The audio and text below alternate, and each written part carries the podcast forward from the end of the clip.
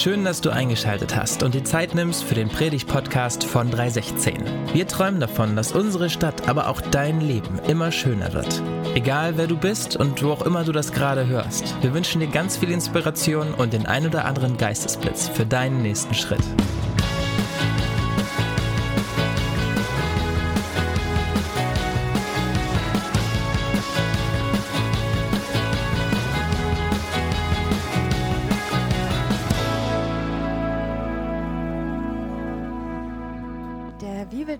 Für den Start unserer Predige Schlüsselfaktor Integrität zum Thema Leiterschaft steht in Titus 1 ab Vers 5. Ich lese das, ihr könnt es da oben mitlesen.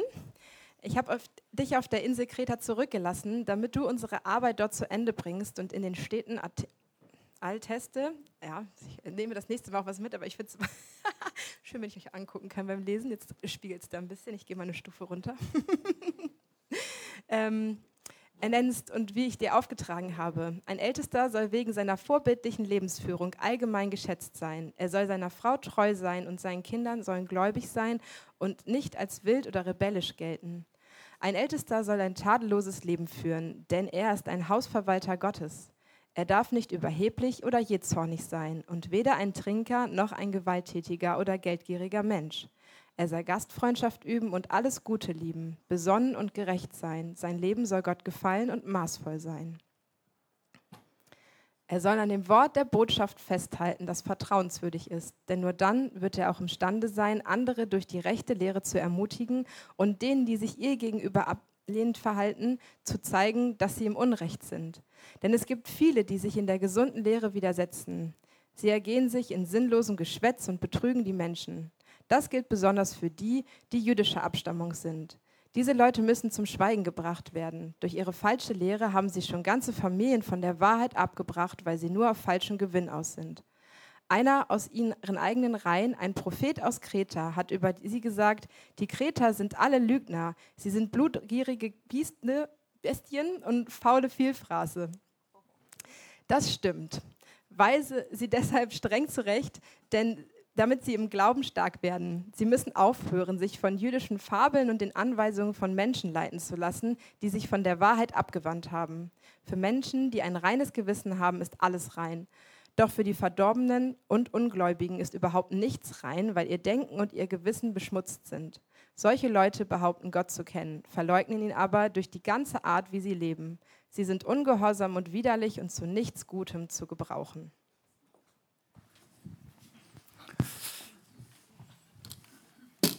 Da stockt einem der Atem, oder? Kinder, Kinder, die kann man nicht erziehen. Die machen einem sowieso alles nach weiß nicht, wer von euch Kinder hat oder Kinder kennt, ähm, aber dieser Satz, der angeblich von Karl Valentin äh, stimmt, der bewahrheitet sich, ähm, glaube ich, ganz, ganz ähm, oft. Ja? Auch wenn man eben keine Kinder hat, wenn man nicht Lehrkraft ist, wenn man nicht Pädagogin äh, ist, weiß man genau, äh, was gemeint ist. Oder Kinder kann man nicht erziehen, die machen einem sowieso alles nach. Also spätestens als meine Kinder irgendwann angefangen haben, Bier trinken zu spielen, äh, war mir bewusst, dass das Vorleben, kein Scheiß, dass das Vorleben der eigenen Werte und Verhaltensweisen enormen Einfluss ja, auf die Entwicklung anderer und ihres Wertesystems hat. Ja, aber nicht nur, wenn es um Kinder geht, wenn es um pädagogische Geschichten geht. Ja, wir alle wissen letzten Endes ja, worum es, worum es hierbei eigentlich geht. Ja, wir nennen das heutzutage Integrität, aber wir meinen damit, nach klaren Prinzipien zu leben, klare Standards zu haben, feste Maßstäbe und Wertvorstellungen zu haben und nicht nur diese zu haben, sondern auch danach zu leben, nach höchsten Standards ähm, entsprechen. Und wie gesagt, heute nennt man das Integrität. Und wir, wie wir schon gehört haben, wir starten eine neue Serie über den Titusbrief. Und drei Wochen lang wird uns dieser Titusbrief wahrlich, ähm, ja, vielleicht manchmal aus der Fassung äh, bringen und uns den Atem äh, stocken lassen. Ja, aber wir sind ja heutzutage immer wieder auf der Suche nach dem einen oder anderen Schlüssel. Ja, manch einer sucht den Schlüssel zum Glück, andere den Erfolgsschlüssel und wieder andere suchen den Schlüssel zu ihrem Herzen. Ja, aber wissen wir, dass auch Integrität ein Schlüsselfaktor in Zeiten wie diesen ist? Ja, dass sein Leben nach höchsten Standards, nach höchsten Wertvorstellungen, ähm, nach klaren Maßstäben alles andere als unwichtig, alles andere als sekundär ist. Und die Frage ist ja, warum braucht es Integrität? Und bevor ich darauf eingehe, vielleicht, ja, was ist Integrität überhaupt? Der Hanna hat das ja hier deutlich gemacht äh, mit diesem ähm, Halsschmuck, so möchte ich es mal nennen. Ja, aber dieses Wort, kommt vom lateinischen integritas, das ist vielleicht nicht ganz so umwerfend, aber es bedeutet letzten Endes so viel wie vollständig, ungeteilt und unversehrt zu sein. Und das Adjektiv integer bedeutet so viel wie moralisch sauber, unbestechlich und unbestollten zu sein. Integrität heißt ja klare, hohe Maßstäbe, Wertvorstellungen zu haben und diesen entsprechend ähm, zu leben. Und das Gegenteil von Integrität ist Korruption. Und korrumpierbar ist man, wenn man nicht von klaren und starken Werten und Prinzipien geleitet wird, beziehungsweise diese eben korrumpiert und bei erster Gelegenheit dann vielleicht auch ähm, aufgibt. Der Duden drückt es etwas einfacher aus, wenn er über Integrität spricht, indem er es mit Makellosigkeit, Unbescholtenheit oder Unbestechlichkeit ähm, übersetzt. Und die Frage ist ja vielleicht, ja, was war denn damals los hier bei Titus? Ja, er ist ein enger Mitarbeiter von Paulus und wurde ein ums andere Mal bemüht, ja, wenn es knifflige Fälle äh, zu lösen galt. Und so ein kniffliger Fall äh, war in Kreta damals vorhanden. Da gab es ein Netzwerk von kleineren Gemeinden und Paulus schreibt Titus, um ihm zu sagen, um ihm deutlich zu machen, ja, was jetzt hier auf Kreta ähm, zu regeln sei, wo äh, gewissermaßen die Baustellen äh, denn gewesen sind. Ja, und man kann feststellen, ja, dass die Gemeinden unisono, so scheint es, ja, auf Kreta, wie gesagt, das waren einige, dass sie ein Integritätsproblem äh, hatten, ja, dass da richtig, richtig ähm, was los war. Ein griechisches Wort für Lügner war seinerzeit Kritizio, ein Kreter sein. Das heißt, es war symptomatisch ja für die Jungs und Mädels da, dass sie es mit der Wahrheit nicht so genau genommen haben, dass sie eben nicht integer waren und an Integrität es haben vermissen lassen. Ja, die Kreter waren ganz allgemein unbeliebt ja, für ihren Lifestyle. Sie waren bekannt für ihre Habsucht und die Männer dienten in aller Regel als Söldner. Und sie dienten nicht jenen, ja, deren Überzeugungen sie vielleicht teilten, sondern sie dienten denen, äh, die ihnen am meisten äh, gezahlt haben. Und so äh, hingen sie ihr Fähnlein ein ums andere Mal nach dem Wind. Ja, die Städte auf Kreta waren bekannt ja, für die Unsicherheit, die dort herrschte auf den Straßen, für die Gewalt und für die sexuelle Zügellosigkeit. Kreta, so meinten die Kretaner, äh, war quasi die Geburtsstätte des Gottes Zeus. Ja, und sie verehrten ihre Gottheit und das war so ein bisschen Mainstream-Kultur äh, seiner Zeit. Und Zeus war jemand, der ähm, dafür berühmt und berüchtigt gewesen ist, der auf hinterlistigste Art und Weise ans Ziel zu kommen. Ja, jedes Mittel war recht, um irgendwie ans Ziel zu kommen. Und die Kreter schienen ja ansatzweise genauso drauf äh, zu sein. Und genau so tönt es ja hier äh, aus den Zeilen, die Paulus dem Titus schreibt, der wirklich in krasser Art und Weise ja über die Kreter hier herzieht und kein gutes Haar an ihn lässt. Aber das Problem war ja, dass nicht nur die Leute auf Kreta, sondern auch in diesen Kirchen man ganz gerne die Grenzen zwischen gut und böse und richtig und falsch äh, verwaschen hatte.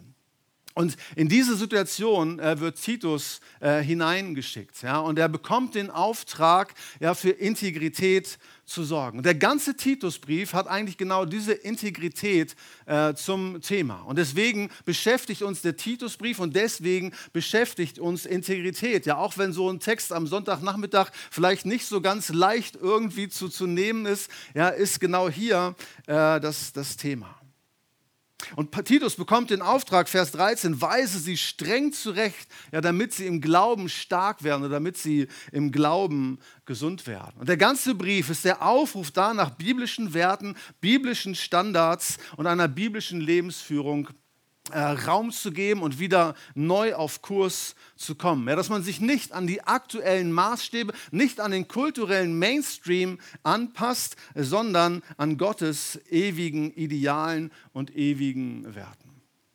Und die Frage, ihr Lieben, ist ja, ja haben wir auch so ein Integritätsproblem? Ja, vielleicht sind wir nicht solche faulen Bäuche äh, wie die auf, auf Kreta, aber die Frage ist ja, was ist denn mit uns Christen äh, eigentlich los? Haben wir ein Integritätsproblem? Äh, Lassen wir es daran irgendwie missen, ja, dass wir nach Gottes Standards äh, leben ja, und seine Ideen und seine Ideale nicht nur priorisieren, sondern auch danach leben? Gucken wir mal über den großen Teich, gucken wir mal nach Amerika. Die leben natürlich nicht so, die Christen. Sage nicht ich, sondern sagt ein berufener Mund, Ronald Sider, ja, der sich die ganze Geschichte da mal angeguckt hat, der die Gläubigen in Amerika untersucht hat, in einer Studie ähm, gemessen hat, inwiefern sie sich an die biblischen Standards halten. Und er kommt zu folgender Schlussfolgerung. Er sagt, ob es um Ehe und Sexualität oder um Geld und Fürsorge für Arme geht, evangelikale Christen führen ein skandalöses und unbiblisches Leben. Bis heute leben viele Christen in krasser Unvereinbarkeit mit biblischen Normen. Unser Lebensstil widerspricht unserer Theologie und untergräbt unser Zeugnis. Und man kann sich ja fragen, ja klar, ist ja logisch, dass das in Amerika ist. Ne? Aber wir sind ja hier in Good Old Germany. Wie ist es hier um die Christenheit äh, bestellt? Ich weiß nicht, ob ihr das mitkriegt, ja, alle, die sich so ein bisschen mit Podcasts auskennen, ja, gerade geht ein christlicher Pod, äh, kein christlicher, geht ein Podcast viral, Toxic Church, ja, wo über eine namhafte christliche Kirche äh, berichtet wird und wenn nur 50 Prozent davon wahr sind, stehen einem dabei die Haare zu Berge. Und vielleicht haben wir auch wir ja ein Problem ja, mit dieser ganzen Thematik, ja, dass wir um all die christlichen Standards, den Lifestyle äh, dessen ähm, oder den, den Lifestyle, um den es geht, dass wir darum wissen, aber ihm vielleicht nicht so folgen. Und die Frage ist, ja, warum Integrität? Die Frage ist ja, also warum ist das so wichtig? Warum ist das so schlimm, ja, wenn wir ja, dem nicht nachkommen, wenn wir nicht so leben, wie wir vielleicht leben sollten? Ja, warum ist das so schlimm?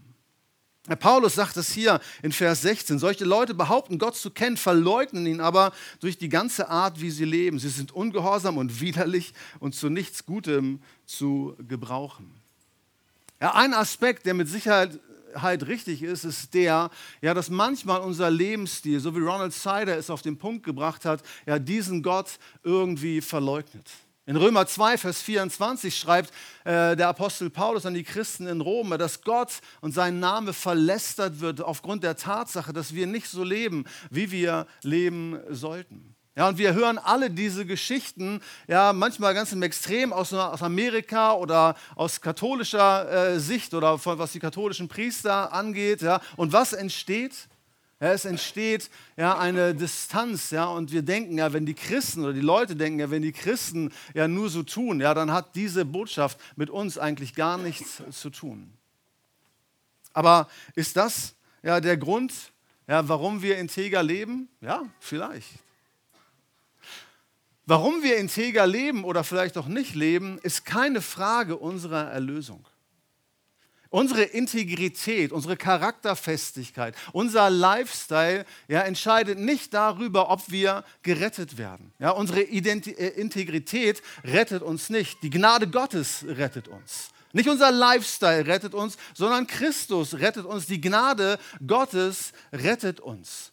Ja, und es ist nicht die Frage jetzt, ob ich dann gleich mein Heil verliere, ob ich äh, diesen Jesus verliere, wenn ich vielleicht in einer Art und Weise lebe, wie Jesus es nicht äh, vorgemacht hat sondern es geht um was anderes. Und lass mich das ganz klar sagen, egal wie korrumpiert äh, du auch sein magst, der Gott liebt dich und er rettet dich, wenn du willst, und er segnet dich auch. Es geht nicht um Rettung, es geht nicht um den Segen Gottes, sondern es geht ja neben der Tatsache, ja, dass wir ein gutes Vorbild ja, für unsere Gesellschaft sind, eben noch um etwas anderes. Bei der Frage, ja, warum integer leben.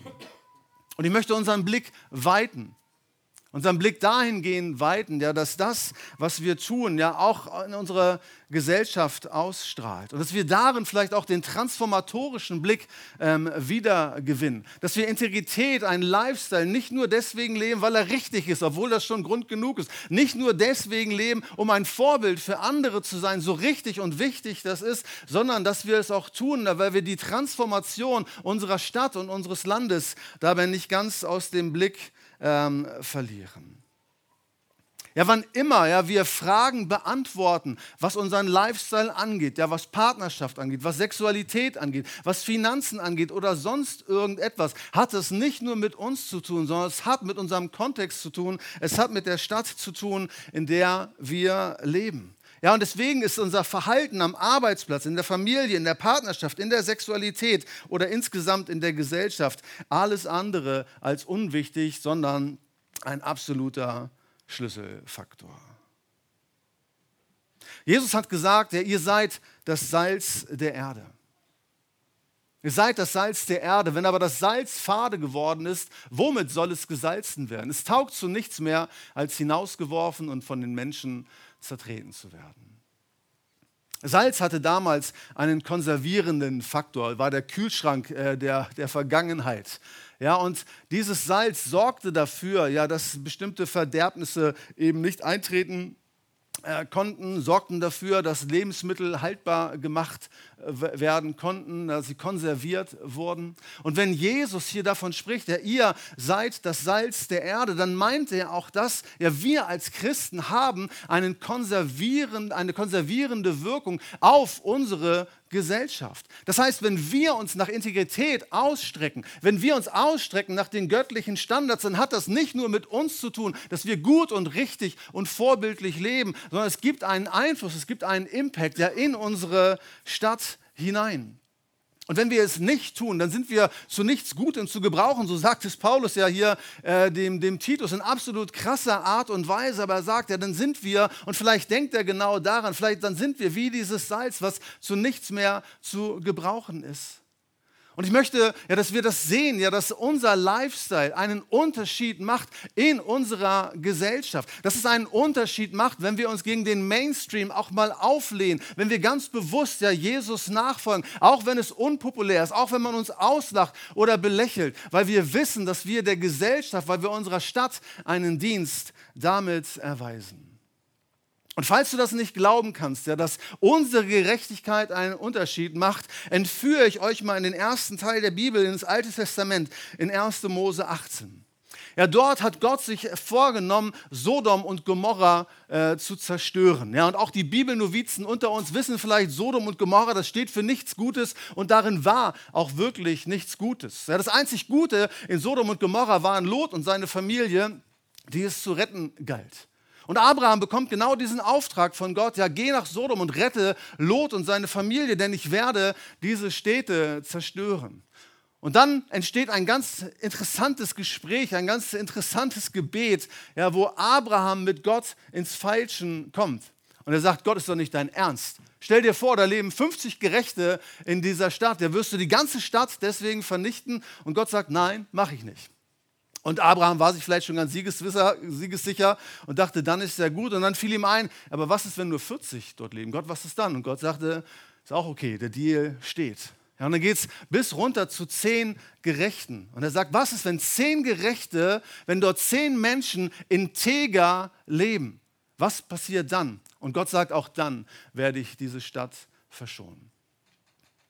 Offensichtlich reicht er ein Lot und seine Familie nicht aus, ja, denn die Geschichte nimmt dann sein Ende darin, ja, dass Abraham Lot und seine Familie rettet und Gott Sodom und Gomorra zerstört. Aber es zeigt auch genau diesen konservierenden Faktor davon, wenn wir Salz der Erde sind. Ja, dass wir einen Unterschied machen, dass dein Verhalten morgen früh bei der Arbeit und die Art und Weise, wie du deinen Job machst, ja, die Art und Weise, wie du deine Sexualität lebst, die Art und Weise, wie du deine Partnerschaft lebst, dass es einen entscheidenden äh, Unterschied in unserer Gesellschaft machen kann.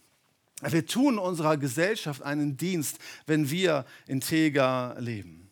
Wir tun ja einen Dienst, wenn wir auch in sexualethischer Hinsicht ja, den biblischen Standards äh, eben leben. In Sprüche 14, Vers 34 heißt es, Gerechtigkeit erhöht eine Nation, aber Sünde ist die Schande der Völker. Oft wird der Christen zu Unrecht vorgeworfen, ja, dass wir die ganze Zeit nur gegen irgendeine sexuelle Freizügigkeit äh, predigen und nichts Besseres im Sinn hätten, als immer wieder äh, dafür einzustehen, ja, für voreheliche Enthaltsamkeit und absolute Monogamie. Aber es ist interessant zu sehen, ja, dass unser Leben hier auch einen gewaltigen Unterschied machen kann. Der Anthropologe J.D. Unwin hat in einer Mammutstudie, Sex and Culture heißt die, 86 verschiedene Kulturen untersucht über den Zusammenhang von Sexualethik und dem Aufstieg oder dem Niedergang einer Kultur. Und er hat festgestellt, ja, es ist jetzt ein Fakten, es ist Wissenschaft, ja, dass totale sexuelle Freizügigkeit nach spätestens drei Generationen dazu führt, dass eine Kultur sich zu einem niedrigeren Stand ihrer selbst entwickelte, also degenerierte.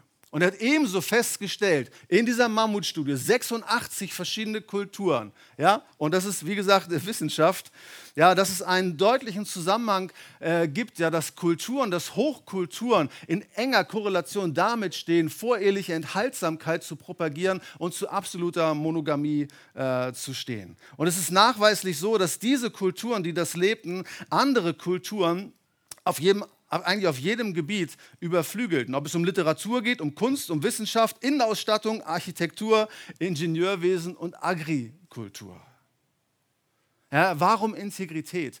Ja, weil wir unserer Gesellschaft damit dienen. Es geht nicht nur um dich, es geht auch um dich und es geht auch um Gott. Und es geht auch darum, dass diese Standards, dass dieser Lifestyle per se gut ist, ja, weil wir es bei Jesus sehen, wie er es modelliert hat. Aber es geht so viel weiter. Und die Frage ist, ja, und hier geht es ja in unserem Predigtext ganz besonders ja um die, ja, die in Verantwortung kommen, ja, welche Rolle diejenigen hier spielen, die eine Führungsrolle einnehmen. Und in der Tat, ja, hat Leitung und spielt Leitung hier eine entscheidende Rolle. Alles Gute kommt von oben, oder? Alles Schlechte, aber manchmal auch. Ja, alles steht und fällt letzten Endes ja, mit denen, die Verantwortung tragen. Wie der Herr, so das Geschehen. Der Apfel fällt nicht weit vom Stamm und Kinder kann man nicht erziehen. Sie machen einem sowieso alles nach.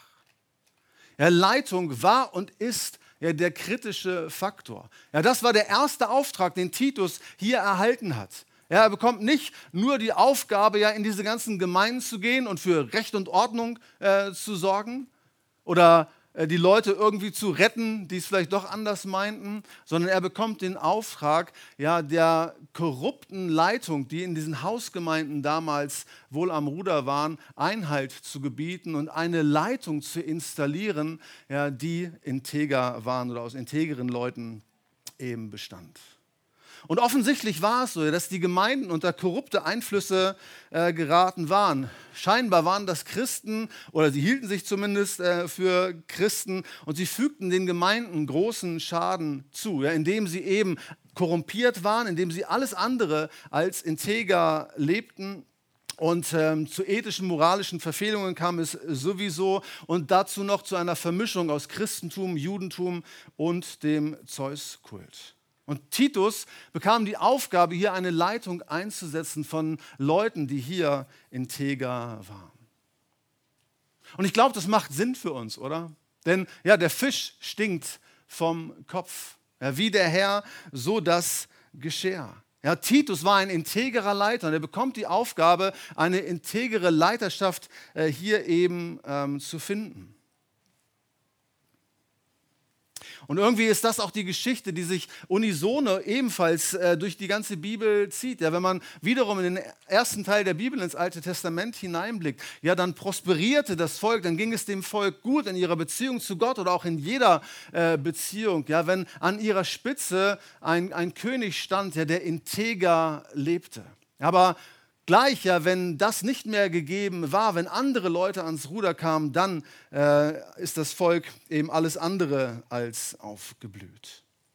Ja, deswegen ist die Rolle von Leitung so wichtig, so entscheidend und alles andere als unwichtig. Ja, der Zustand der Welt, der Welt um uns herum, so habe ich hoffentlich deutlich gemacht, der Zustand der Welt ist abhängig vom Zustand der Kirche. Und der Zustand der Kirche ist abhängig vom Zustand derer, die die Kirche leiten. Und hier sagt uns das Wort Gottes, ja, dass die, die leiten sollen, wollen oder können, ja, vor allem eins sein dürfen, nämlich vorbildlich. Das fand ich interessant. Es geht nicht darum, die auszuwählen, ja, die nicht schnell genug Nein gesagt haben. Es geht nicht darum, äh, die auszuwählen, die scheinbar am allerbegabtesten waren, die am besten reden konnten, sondern das hauptsächliche Kriterium war das Vorbild derer, die die Gemeinde anführen sollten. Ja, die Vorbildwirkung ist vor allem gefragt. Ja, sie sollten nicht so sein wie die typischen Kreter, sondern vielmehr christliche Prototypen. Ja, Typen, die stark an Christus selbst erinnerten. Typen, die integer waren und die nach klaren biblischen Maßstäben und Standards lebten. Und das klingt dann eben wie folgt. Ein Ältester, so wurden die Leiter damals genannt, ein Ältester soll wegen seiner vorbildlichen Lebensführung allgemein geschätzt sein. Er soll seiner Frau treu sein und seine Kinder sollen gläubig sein und nicht als wild oder rebellisch gelten. Ein Ältester soll ein tadelloses Leben führen, denn er ist ein Hausverwalter Gottes. Er darf nicht überheblich oder jähzornig sein und weder ein Trinker noch ein gewalttätiger oder geldgieriger Mensch. Er soll Gastfreundschaft üben und alles Gute lieben, besonnen und gerecht sein. Sein Leben soll Gott gefallen und maßvoll sein. Er soll an dem Wort der Botschaft festhalten, das vertrauenswürdig ist. Das heißt übrigens bibeltreu. Kein Problem, Freunde, oder? Easy. Also, es geht nicht um Perfektion. Ja, wenn es um Perfektion ginge, wenn es darum ginge, das zu 100 Prozent und zu jeder Zeit zu verkörpern, dann würden wir alle ganz doof aus der Wäsche gucken. Und nicht am allerdoofsten wahrscheinlich. Ja, wir leben alle aus der Vergebung, richtig? Ja, wir leben alle davon, ja, dass wir hinfallen, dass wir Fehler machen, aber dass wir wieder aufstehen dürfen, dass wir immer wieder neu anfangen dürfen. Es geht hier nicht um Perfektion, aber es geht um eine klare Orientierung. Es geht um die klare Orientierung, ob das der Standard ist, ob das der Lifestyle ist, ob das die Ideale sind, nach denen ich äh, strebe. Keinem von uns wird es gelingen, das zu 100 Prozent und zu jeder Zeit zu, zu leben. Aber es ist ein großer Unterschied, ob das mein Vorsatz ist, ob ich mir das vorgenommen habe, ob ich das wirklich will oder ob ich sage, ach ist egal, dann lassen wir mal fünf gerade sein. Jeder von uns, der sich danach ausstreckt, der sich bemüht, in sexualethischer Hinsicht den Standards Gottes zu entsprechen, hat in Zeiten wie den unseren, die total von Freizügigkeit geprägt sind, enorme Schwierigkeiten. Aber es ist doch ein Riesenunterschied, ob ich dann und wann mal falle und sage, okay, ich habe ich hab einen Fehler gemacht und Jesus um Vergebung bitte, oder ob ich sage, ich passe mich nicht den Standards Gottes an, sondern ich passe Gottes Standards an mich an. Seid ihr mit mir? Denkt ihr das auch so, dass das ein Unterschied ist? Und es ist doch ein Unterschied, ja, ob ich vielleicht mal etwas zu viel auf einer Party äh, getrunken habe oder ob ich die ganze Zeit sage, Party, Party, Party. Das ist die Frage meiner Orientierung. Ja, und ob mir das eben wichtig ist ob ich danach strebe. Weißt du, Gott steht auf fette Leute. Hast du das gewusst? Gott steht auf richtig fette Leute. Ja, diese dünnen Dinger, die sind ihm viel zu dünn. Und weil Gott auf fette Leute steht, sollten auch wir auf fette Leute stehen. Und es klappt leider nur im Englischen, verzeiht die Verwirrung. Ja, aber Gott sucht nach Leuten, die faithful sind, die available sind und die teachable sind.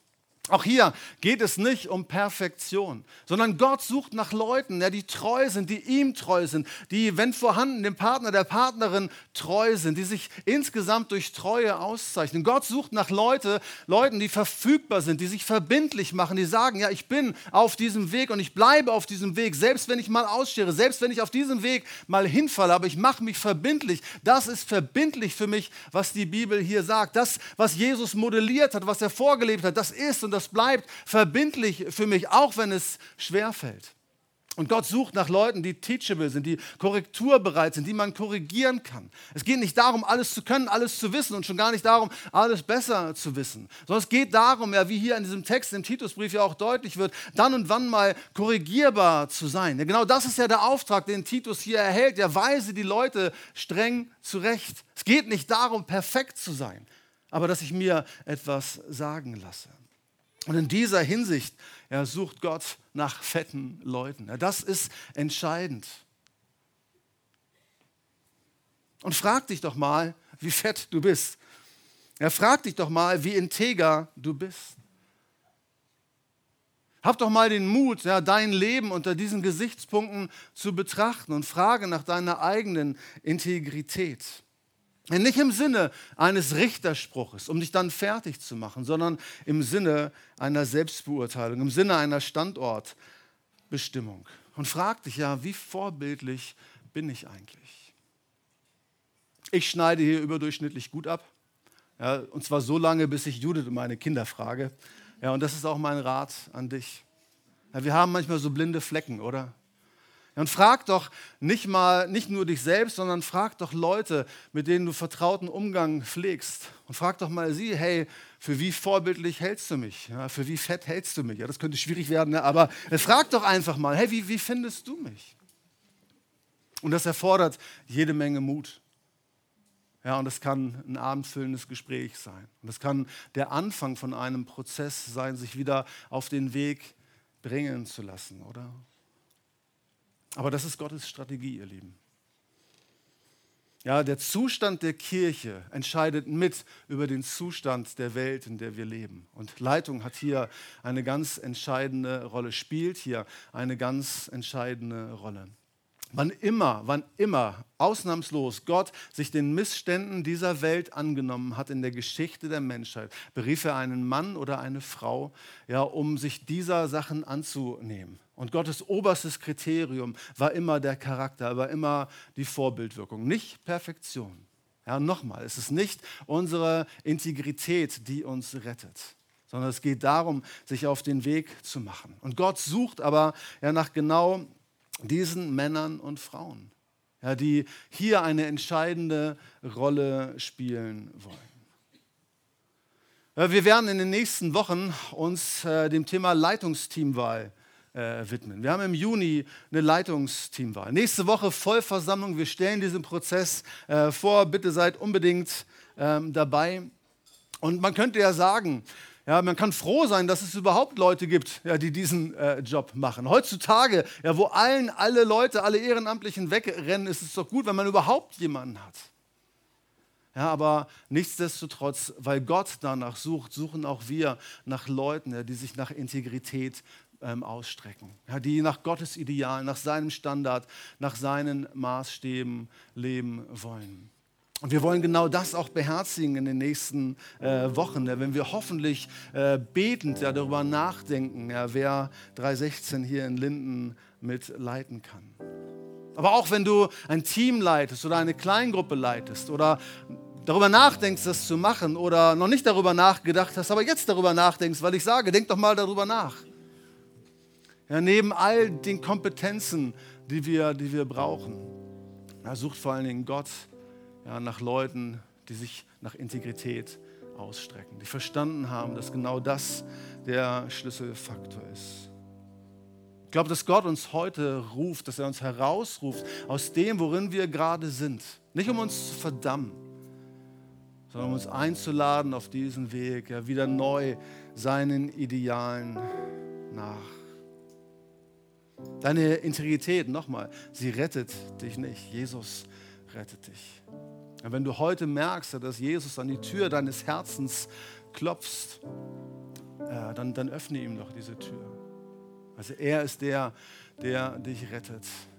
das, was er getan hat am Kreuz, ist der Zuspruch, den du brauchst. Alles, was, was du brauchst. Aber Jesus ist nicht nur Zuspruch, sondern immer auch Anspruch. Und Jesus hat ein integres Leben äh, geführt ja, nach Gottes Ideen, nach Gottes Idealen, nach seinen Standards und seinen Maßstäben und er ließ sich nicht korrumpieren. Und sollen wir nicht auch wieder ganz neu diesen Weg beschreiten, in den Fußspuren unseres Meisters, unseres Rabbis, unseres Erlösers und integer leben? Kinder kann man nicht erziehen, sie machen einem sowieso alles nach. Und ob du Kinder hast oder willst oder eben nicht. Aber es gilt der Nachahmungseffekt. Also die Frage ist ja, wenn Leute dich nachahmen, ja, was, was für Menschen wirst du hervorbringen? Menschen, die Jesus immer ähnlicher werden wollen und die Gottes Standards, Ideale und seine Ideen verkörpern und auch daran festhalten, wenn es nicht dem Mainstream entspricht. Ich bete mit uns. Jesus, danke Herr für dieses, Herr, vielleicht auch ernste Wort. Und ich bete Gott, Herr, dass du das mit deiner Gnade füllst und irgendwie vermischt und vermengst, Herr.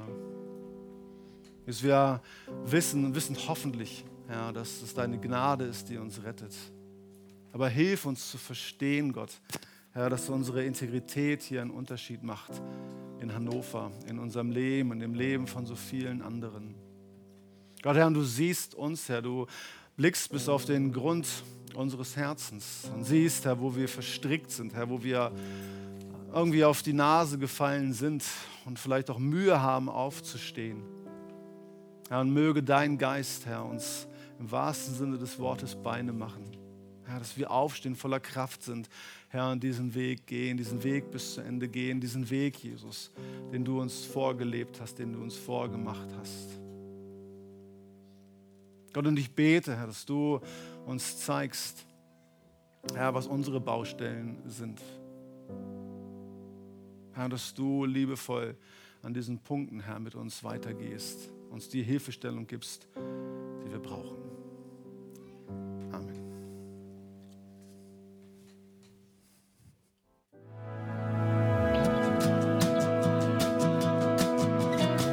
Vielen Dank fürs Zuhören. Für weitere Informationen zu 316 besuche uns doch auf unserer Homepage 316.de. In deinen Armen, in deinen Armen, mit deiner Liebe können wir es schaffen und Hannover schöner machen.